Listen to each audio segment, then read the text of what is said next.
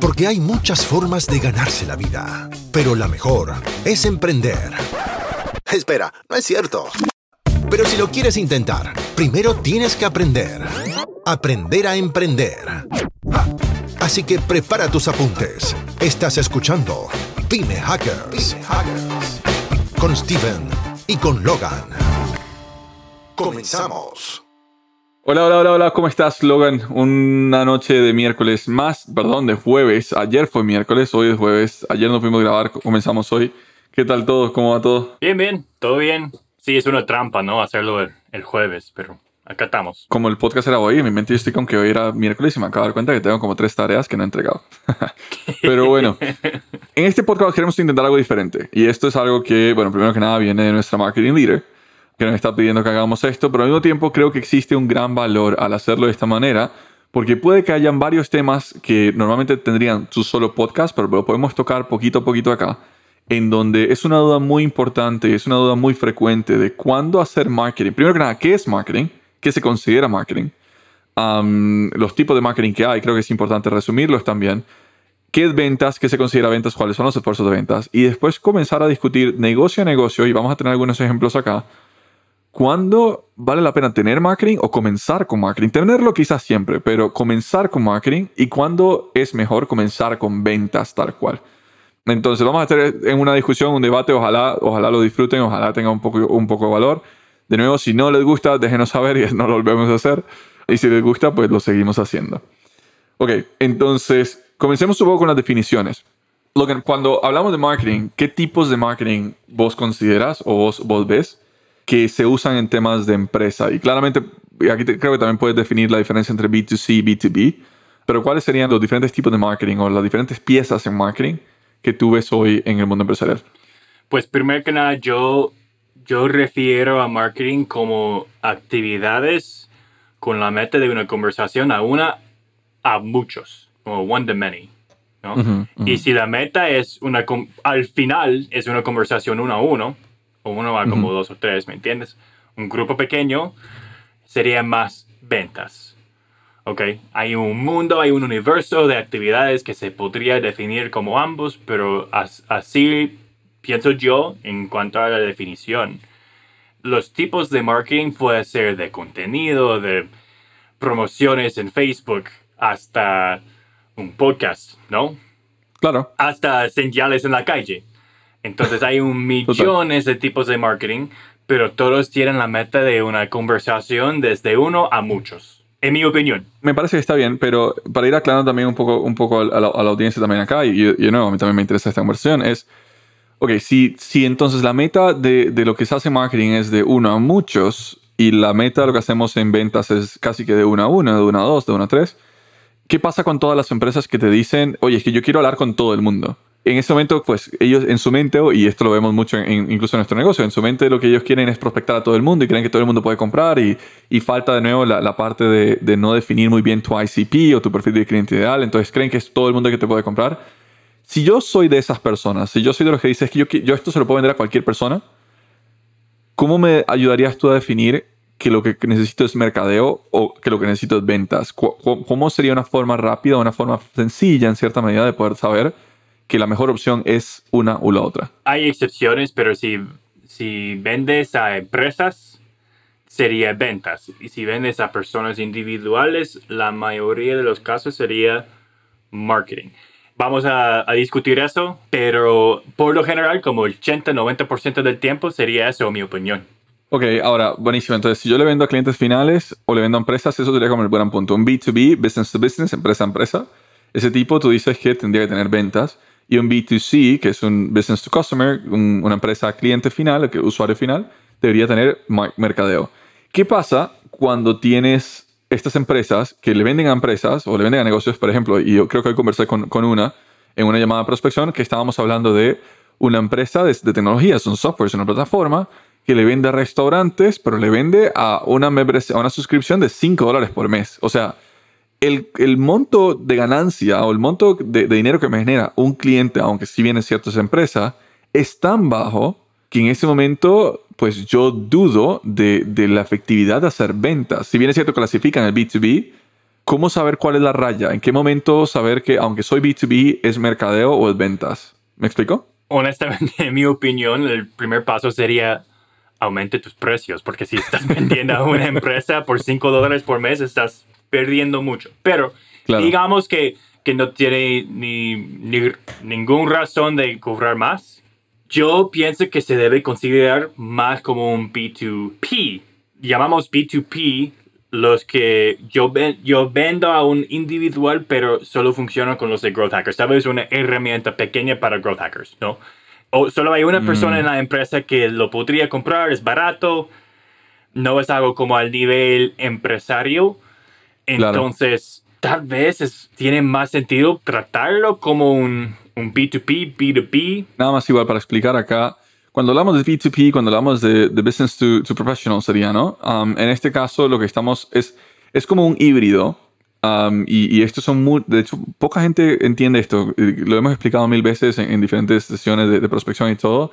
Y siempre nos preguntan aún más. Entonces, existe el B2B de nuevo, el, el, B2B que yo le vendo a una empresa. Y cuando hablo de una empresa B2B y pensemos, perdón, acá se me puso algo, algo azul, pero pensemos en una empresa como Google la parte de Gmail, que te vende y correos, ¿no? Todos en la empresa, no existe una persona en la empresa que no tenga un correo. Entonces, ¿qué hace, qué hace Google? Bueno, Google le vende su, su plataforma de, de, Gmail a la empresa. Y acá en la empresa, entonces nosotros compramos por usuario, pagamos, son 5 dólares, pero es por usuario. ¿Cuánto termina siendo la factura final que yo le pago a, Google por prestarme el servicio de Gmail? Puede ser miles y cientos de miles de dólares, dependiendo del tamaño de la empresa, porque son 7, pensemos en 7 dólares por usuario. Entonces es un precio bajo, pero es un B2B porque yo lo puedo hacer seguir creciendo porque entre más crece mi empresa, más puedo cobrar. O entre más crece la empresa mi cliente, más puedo cobrar. Entonces pensemos en una suscripción de, en temas de usuarios, ¿no? Eso es un B2B. ¿Cuál es la diferencia entre eso y un, B, un B2P? Un B2P yo igual le puedo vender a alguien en una empresa, pero esto es una persona dentro de esa empresa o dos personas dentro de esa empresa que van a usar este sistema. Entonces, cuando Logan habla un poco de los temas de growth hackers, podría ser uno, pero pensemos en una herramienta de mercadeo de analítica, ¿vale? Una herramienta analítica de mercadeo. No todo el mundo va, a necesitar un usuario de eso. De hecho, probablemente una persona en toda la empresa es que va a necesitar el usuario de esa herramienta analítica.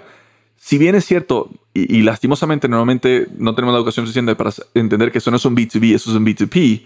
¿Por qué? Porque esta empresa que tiene 100.000 personas solamente una empresa o una persona, perdón, va a usar este, este sistema, ¿cuánto le cuesta este sistema a la empresa? Le cuesta 200 dólares. Pero ¿por qué si tiene 100 mil? Le cuesta 200 dólares, pero solo una persona la va a usar.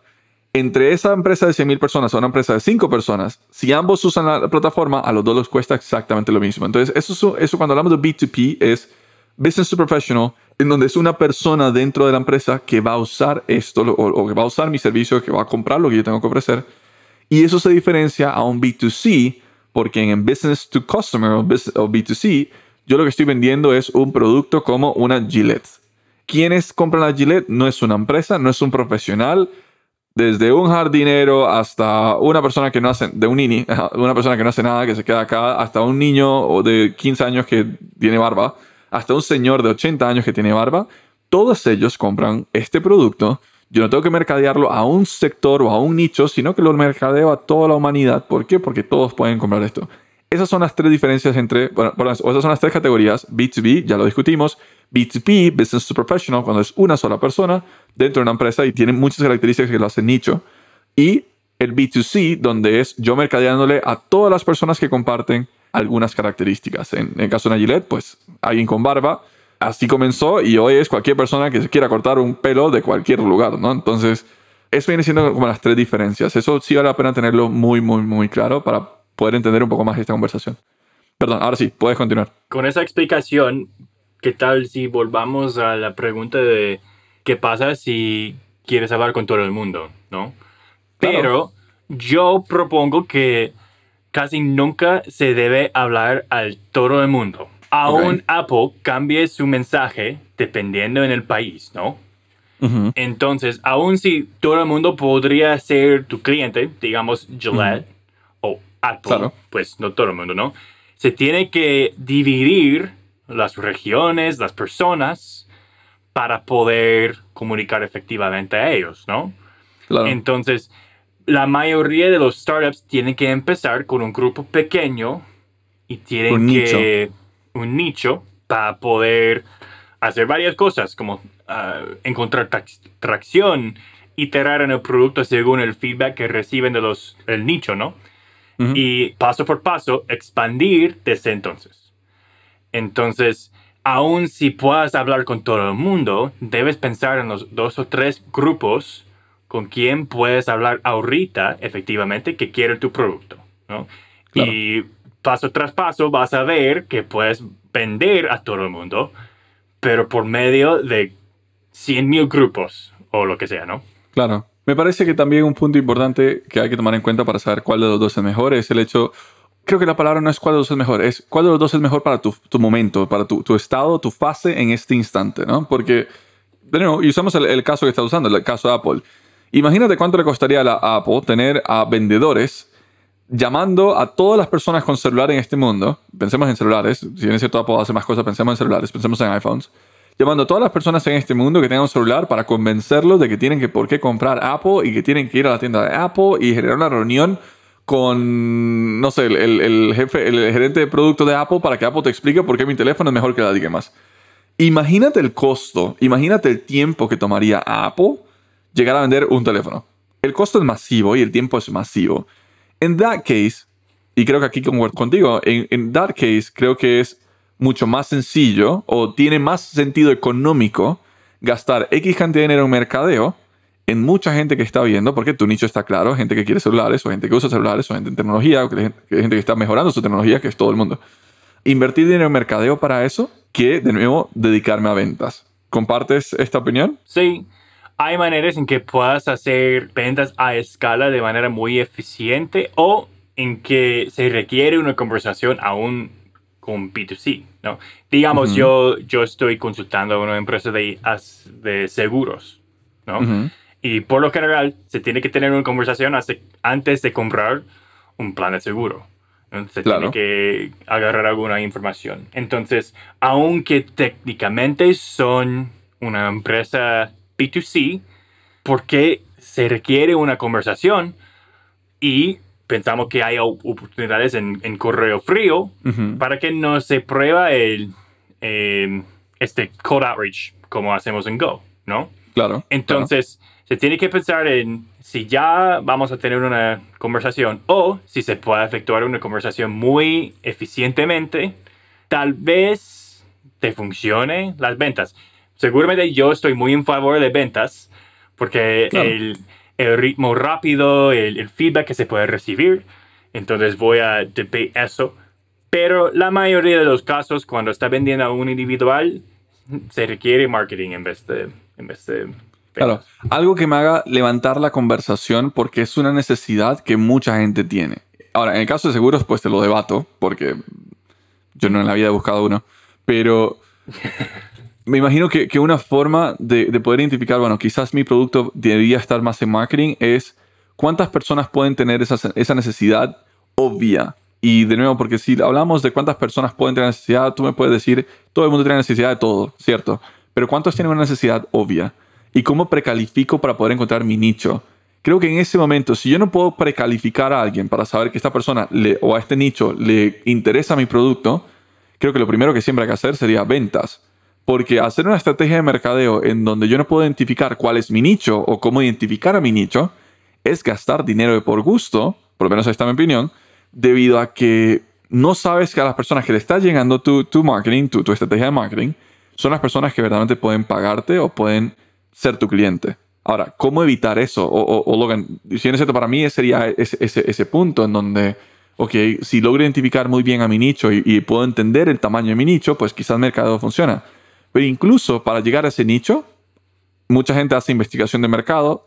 En mi opinión, para llegar a ese nicho, la mejor opción es una estrategia de ventas inicial, identificar que funcione y después replicarlo en temas de mercadeo. No sé si lo compartes. Sí, 100%. Yo pienso que eh, no se puede encontrar feedback más rápido que el proceso de ventas. Entonces, si no sabes si- como 100% quién sería tu cliente, yo pienso que debes estar vendiendo en vez de haciendo un blog, honestamente. Ok.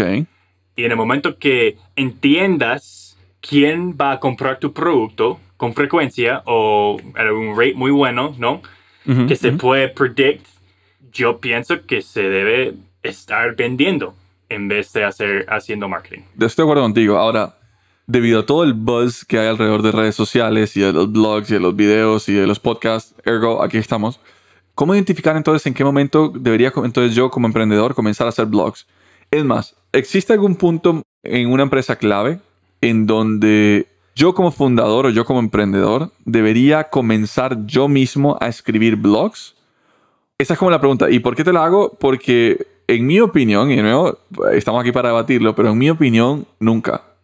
En mi opinión, yo como emprendedor, entre invertir mi tiempo escribiendo un blog contra invertir mi tiempo teniendo reuniones de ventas, yo te elijo ventas 100%. Pero eso normalmente nos lleva a un error de nunca hacer mercadeo y entonces eventualmente dejamos muchas oportunidades de ir porque nunca hacemos mercadeo. Entonces, ¿cuándo ves tú el momento donde decimos, fundador, tienes que comenzar a hacer, a hacer mercadeo? Yo veo a emprendimiento como un casino. Entonces, no es que llega a un punto exacto, más que cuando yo estoy tan cierto que este tipo de persona me lo va a comprar, yo, yo puedo tomar la decisión de poner, poner como digamos all on black, ¿no? Bet it all on black. Okay. Entonces es más como cuando tú puedes tener la certeza que sí vaya a funcionar, que con más escala te va a venir más clientes, tal vez vale la pena. Yo nunca pienso que se debe hacer un blog sin algo más al lado, ¿no? El blog debe ser algo al lado que estás creciendo poco a poco, a poco a poco. Mientras tanto, estás probando por lo menos promociones o ventas o lo que sea, algo con, con ventas un poco más rápido, un poco más directos. Pero digamos, si, si discutimos de content marketing, la cual requiere mucho tiempo y, y mucho, tiempo mucho tiempo de trabajo y mucho tiempo de espera mientras, tanto, mientras te llegan los, los rewards, um, es más como un bet que hay un momento que te llega que es definido, sí, ya es el tiempo, pero cuando tú tienes esa certeza, ok, yo estoy listo para poner todo en black, para aumentar y, escalar esta operación. Ok, me gusta y me gusta por cómo estamos manejándolo. Entonces, la conclusión, digamos, de, de, en qué momento debería yo hacer mercadeo y cualquier tipo de mercadeo, ¿no? Pero en qué momento debería yo hacer, un, hacer mercadeo sería, en todo emprendimiento lo primero que debería buscar yo es venta directa y como emprendedor tengo que tener el tiempo para hacerlo y de nuevo, si, si, no, no hay empresa, ¿no? Entonces como emprendedor lo puedo hacer, puedo invertir, puedo dedicarme a eso. hacer venta directa. Una vez como emprendedor ya identifiqué, de nuevo, ya tuve algunas ventas, probablemente tuve algunos fracasos, identifiqué perfectamente quién es mi nicho y quién tiene todo para comprarme y cuáles son las características que una, de una persona que me compra y veo el patrón de la gente a la que he firmado o la que, la que le he vendido personalmente es en ese momento donde tú dices, en ese momento comienza a investigar en el mundo de marketing, porque ya tienes un nicho. Eso sería como la apuesta a dar, ¿cierto? Sí. Entonces, en esa parte me parece que es un consejo sumamente clave. Si no has vendido face to face, si no has vendido ya eh, de nuevo una venta directa, si no tienes algún patrón que ya tenga claro, no hagas marketing, no pierdas tiempo, no pierdas dinero, porque probablemente le estás fallando. Me gusta ese consejo y en este caso le damos la victoria a ventas como primera estrategia de adquisición de clientes. Pongamos una pausa. Porque esto no se trata de nosotros, se trata de vos. Estás escuchando Pyme Hackers. Y estas son las recomendaciones de la semana. Entra a pymehackers.com para encontrar los cupones de descuento. ¿Tu CRM te suma más trabajo del que te quita? ¿Pierdes demasiado tiempo llenando datos y actualizando información para que tu jefe pueda facilitar sus reportes? Salesforce automatiza toda la entrada de datos por ti con un solo clic. Te lo digo en serio, con un clic y todos los datos de tus ventas se registran. Salesforce es el CRM más fácil de usar para pequeñas empresas que venden B2B. Consulta salesforce.com y visita pymehackers.com si quieres un mes gratis y 20% de descuento por los primeros seis meses. Vámonos entonces al otro lado. Cuando como una empresa B2C de nuevo, y esto aquí cambia un poquito, una empresa B2C, ¿en qué momento o cómo asegurarme que la venta directa, porque es muy costoso, tener a alguien que esté vendiendo por un precio bajo es muy costoso, ¿en qué momento decidir si mejor en este caso de B2C es mejor comenzar con mercadeo? ¿Y cuál sería el tipo de mercadeo que tú recomendarías para una empresa B2C comenzando en el mundo de emprendimiento? Yo pienso que se debe empezar con mercadeo si tu mercado es bastante grande y si tienes mucho dinero. Porque cuesta mucho. Y, yo, y yo empezaba en mercadeo. Yo empezaba haciendo ads de Facebook para empresas de Y Combinator y yo gastaba mucho dinero haciendo ads, mandando ads a personas para empresas que ni habían vendido nada. Estuvimos adivinando todo. Entonces, ¿dónde empezar con el mercadeo? ¿Y en qué tipo de mercadeo también? Sí, en, qué tipo de mercadeo. Sería, bueno, los ads cuestan mucho. La mayoría piensan en campañas muy grandes de, ads. El mundo no entiende cuán difícil es convencer a alguien a venir a tu, a tu sitio por medio de... por medio de un ad y hacer una compra allá mismo. Es bastante, bastante, bastante difícil, con muchas partes moviendo, ¿no? Entonces, se tiene que pensar en el mercadeo más directo y expandir desde entonces. Sería como ser un sponsor de un evento, tal vez, o yendo a un, un trade show, o algo que es una mezcla de, de mercadeo y, y ventas puede ser contenido, pero que, que, se lo mande por medio de correo frío o algo a personas para, para que entiendan quién, e, quién eres y todo eso. Claro. Tal vez contenido puede funcionar de ambos lados, ¿no? Que cuesta mucho en tiempo y espera, pero si tienes un nicho muy bueno y se puede distribuir ese contenido sin gastar mucho, eso también te podría funcionar pero es bastante difícil. Tal vez okay, tiene más opiniones. Creo que no, y creo que es cierto, porque incluso, o sea, yo, yo normalmente, y por eso nunca nos metimos en, B2C nosotros como una empresa de B2C nosotros, porque en lo personal cuesta mucho, cuesta mucho arrancar en un B2C, de nuevo, la forma más escalable es mercadeo, pero requiere mucho dinero, la forma menos escalable es ventas, pero requiere mucho tiempo y mucha inversión también. Entonces, bueno, es todo un infierno ahí, pero creo que lo que estás diciendo tiene sentido, o sea, cuándo empezar con mercadeo y, se aplica entonces, porque lo que estamos viendo es que en ambas partes se comparte. Algo, si es, si es B2B, si estás vendiendo empresas, el mejor consejo es comienza con venta directa, entiende tu nicho y hasta que tengas ya un patrón muy bien establecido de tu perfil de cliente, entra en mercadeo. Cuando te pregunté, esperaba más bien que fuera muy claro que cuando estás hablando de B2C debería ser al revés. Comienza con marketing y después ventas directas.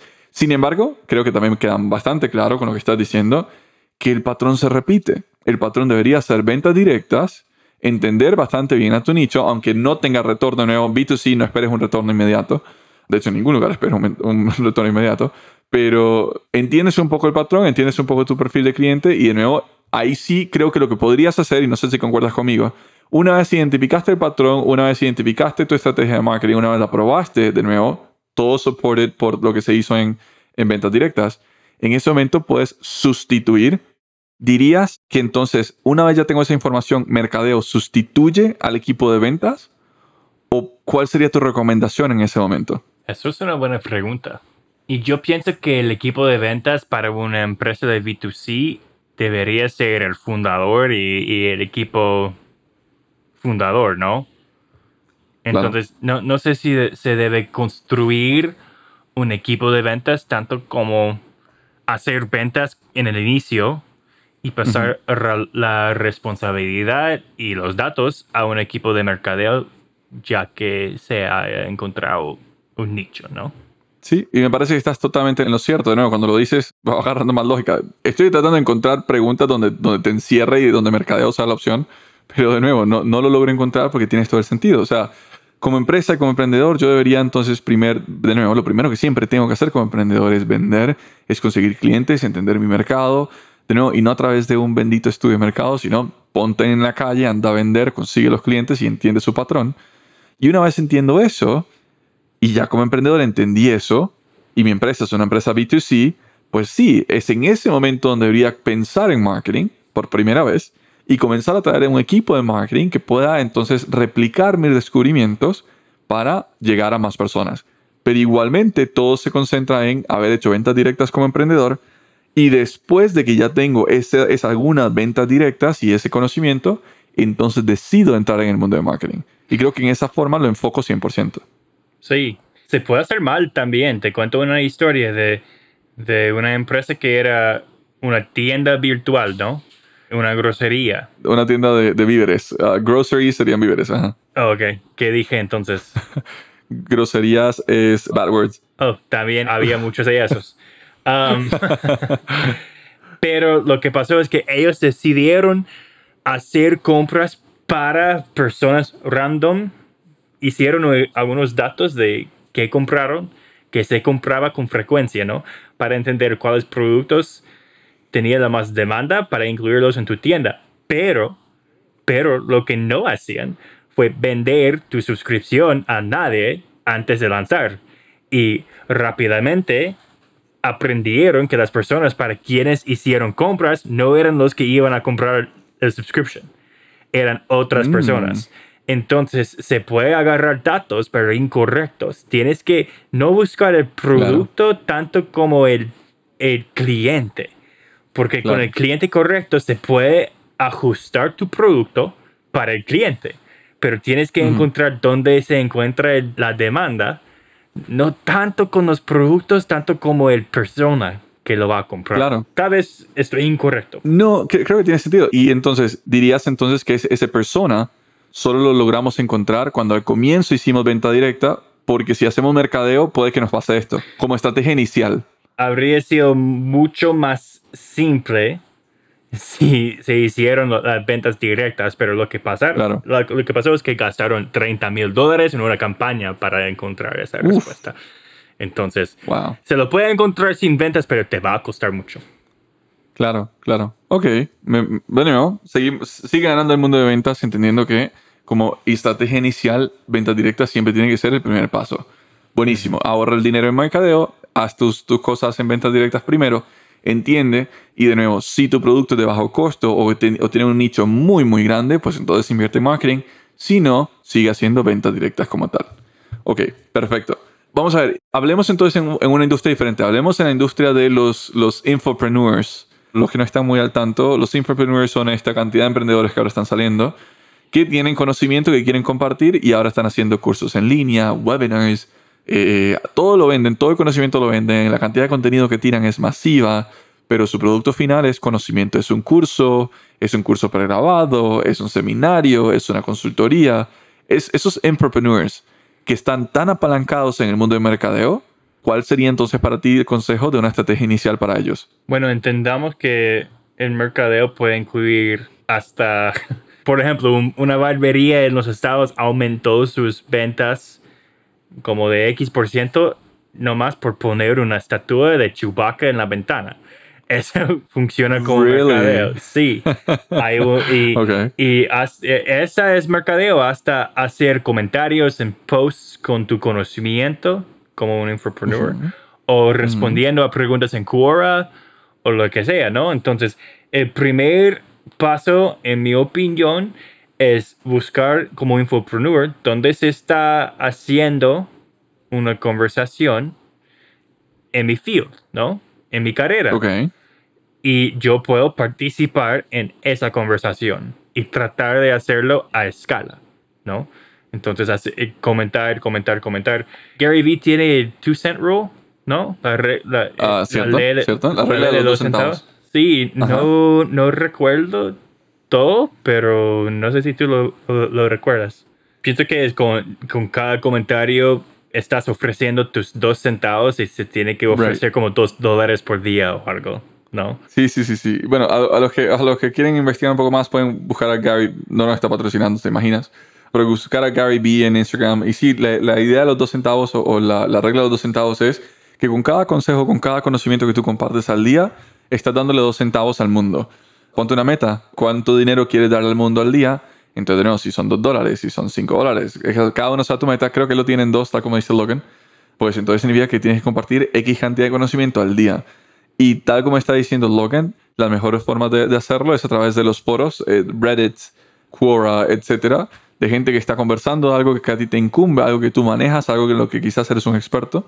Y compartir ese conocimiento ahí puede incluso generarte rápidamente clientes que te digan, oye, yo te pago para que tú me des, ayudes con esto, para que me enseñes aún más de esto que estás diciendo.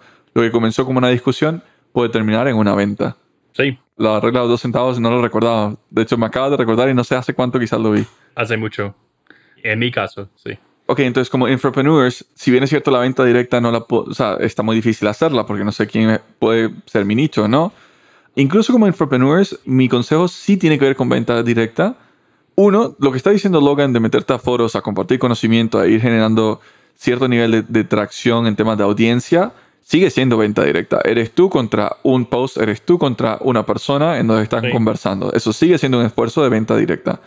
La otra opción, como infopreneur, es venderle tu conocimiento, dependiendo en qué sea, a una empresa.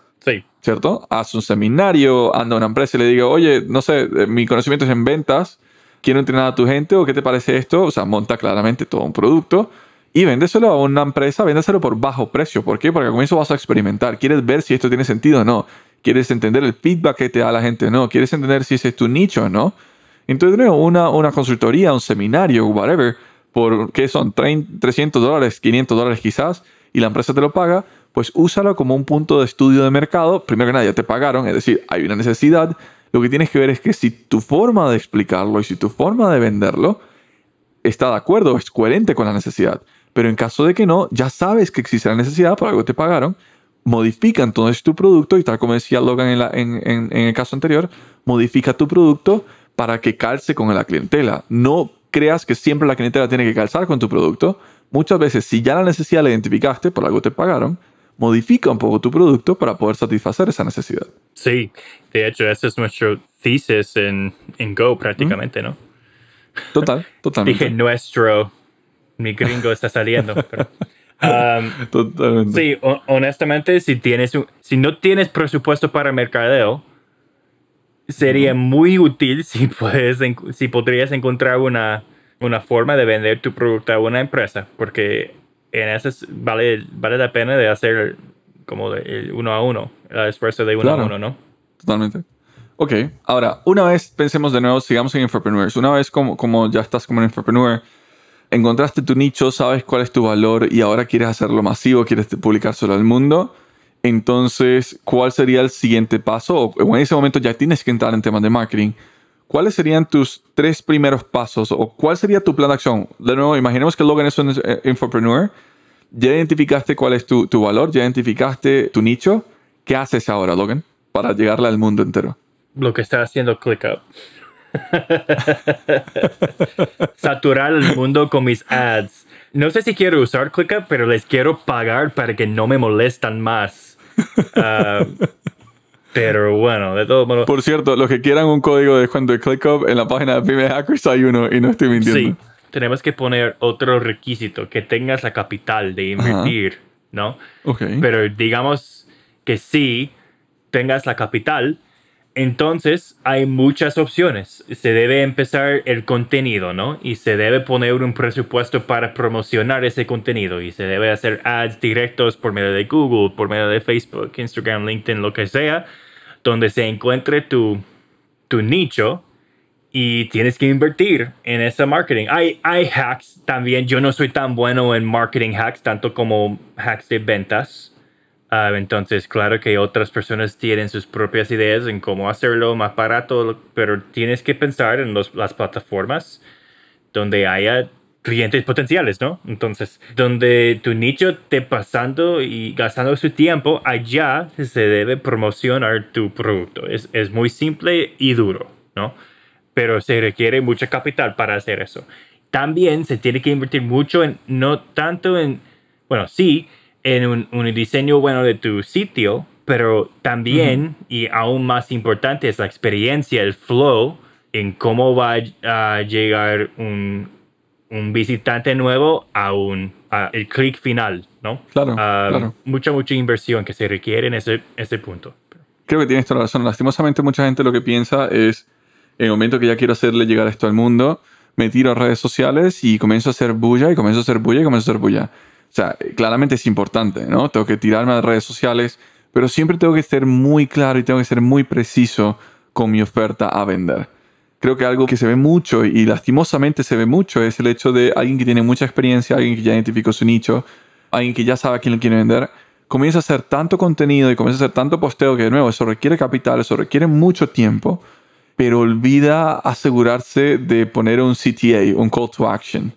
Y ese call to action es todo este contenido que estás haciendo, ¿para qué es? ¿Qué estás vendiendo? ¿Qué quieres que la gente haga con todo esto que estás dando? Al final de cuentas, entre más, si bien es cierto, mucha gente no le gusta porque dice, bueno, es que me siento súper vendedor, o que esta persona siempre dice lo mismo al final, o esta persona lo que hace es promocionar, promocionar, promocionar. O sea, da valor, o sea, otorga valor mientras estás promocionando, da contenido de valor, pero que nunca te falte al final de lo que estás haciendo hacer un call to action, que todos tus posts o todo lo que hagas tenga un call to action que le permita a la gente seguir viendo más, que es lo que dice, que dice Logan, esta experiencia. Um, en temas de marketing se llama marketing funnels, en donde lo que estás buscando es, ok, una vez la persona lo vio, ¿qué quiero que haga? Y después, ¿qué quiero que haga? Y después, como compra. Esa, esa, esa fluidez es lo que hace que tú como entrepreneur puedas verdaderamente generar dinero y crecer una empresa pero que no solamente sea de, oye, tiro cualquier contenido que se me ocurre, a ver, lo que quiero son followers. No, lo que quieres es followers que sean o, que estén engaged. Lo que quieres es engagement. De gente que por cada post que ve tuyo siga pasando a lo demás, siga viendo más, se vuelva fiel contigo y ojalá te compre. Que una cuenta con 100 followers, pero de los cuales 50 compran recurrentemente, es una cuenta 10 veces mejor que una cuenta con 1000 followers en donde uno te compra. No caigas en la víctima de tanto de following. Busca, busca más bien todo lo que tenga que ver con engagement. Cuánta gente se mantiene engaged, cuánta gente hace el siguiente paso, cuánta gente llega al último punto de mi fono y que ojalá cuánta gente me compra. Creo que eso es lo más importante. No sé si tienes algún consejo acá. No, de acuerdo, honestamente. Buenísimo. Ahora, no sé si quieres discutir alguna industria más o creo que con esto cubrimos todo. Yo pienso que ya hemos cubierto mucho. No tengo más que decir, honestamente. Ok, entonces aquí viene entonces nuestro, nuestro call to action. El motivo por el que estamos hablando de esto hoy es porque, bueno, a la, gente que nos está siguiendo, pues buenísimo, le agradecemos todo y le agradecemos mucho todo este tiempo que ha estado con nosotros. No nos vamos a ir. Pero Pyme Hackers está evolucionando y Pyme Hackers está, está, se está volviendo su propia agencia de mercadeo. Es una agencia de mercadeo muy específica, muy, muy específica para tres tipos de empresas. Uno, los infopreneurs, que ya descubrieron cuál es su nicho y quieren ahora sí llegarle a mucho más gente, ojalá toda América Latina, de nuevo, ya sea Brasil, toda América Latina hispanohablante, sea que nada más quieren Brasil, sea que quieren llegar a otros lugares, incluso en inglés, no hay ningún problema con esto. Específicamente para infopreneurs que ya descubrieron su mercado, que quieren expandirse. Para solopreneurs, que estos son específicas personas que tienen, de nuevo, mucho conocimiento que compartir pero que no están buscando vender cursos, sino que están buscando entrar en una empresa a darle ya sea una consultoría o un seminario a una empresa, pero que entienden que mucho de su flujo viene de redes sociales o viene de diferentes aspectos de mercadeo. Y por último, por eso nos llamamos pyme hackers, para pymes que están en un punto de crecimiento gracias a toda la parte de ventas directas que han hecho y están a punto de entrar en el mundo de, de mercadeo que no entren solos, que entren de nuevo, nosotros podemos ayudar, tenemos mucho, mucho, tenemos mucho capital humano y mucho conocimiento para ayudarles a generar esa, esa primera estrategia, esa primera casa en temas de marketing a un precio ajustado para pymes, a un precio ajustado para infopreneurs, un precio sumamente cómodo ajustado para solopreneurs. La idea es más pymes que se den a conocer, ayudar a más pymes a que lleguen a más personas y a más empresas y a más clientes. Eso es lo que queremos hacer directamente de Pyme Hackers. La empresa ya comenzó, ya creo que nos escucharon hace 3, 4 episodios que estamos hablando de nuevos proyectos, este era, este era uno. La empresa ya está caminando, ya existen algunos clientes y queríamos extender la invitación a todos aquellos que nos escuchan que quizás están buscando emprender y quizás están entrando ya en el momento de mercadeo porque ya hicieron la primera parte de la venta directa. De nuevo, conversemos, acérquense a nosotros, pueden escribir a hey.pimehackers.com o simplemente ir a pimehackers.com y poner el, eh, o llenar el formulario de que los contactemos y una de nuestras personas se va a estar contactando con ustedes para ver si le podemos ayudar. Créame que si no le podemos ayudar, ustedes no están listos para nosotros, se lo vamos a decir.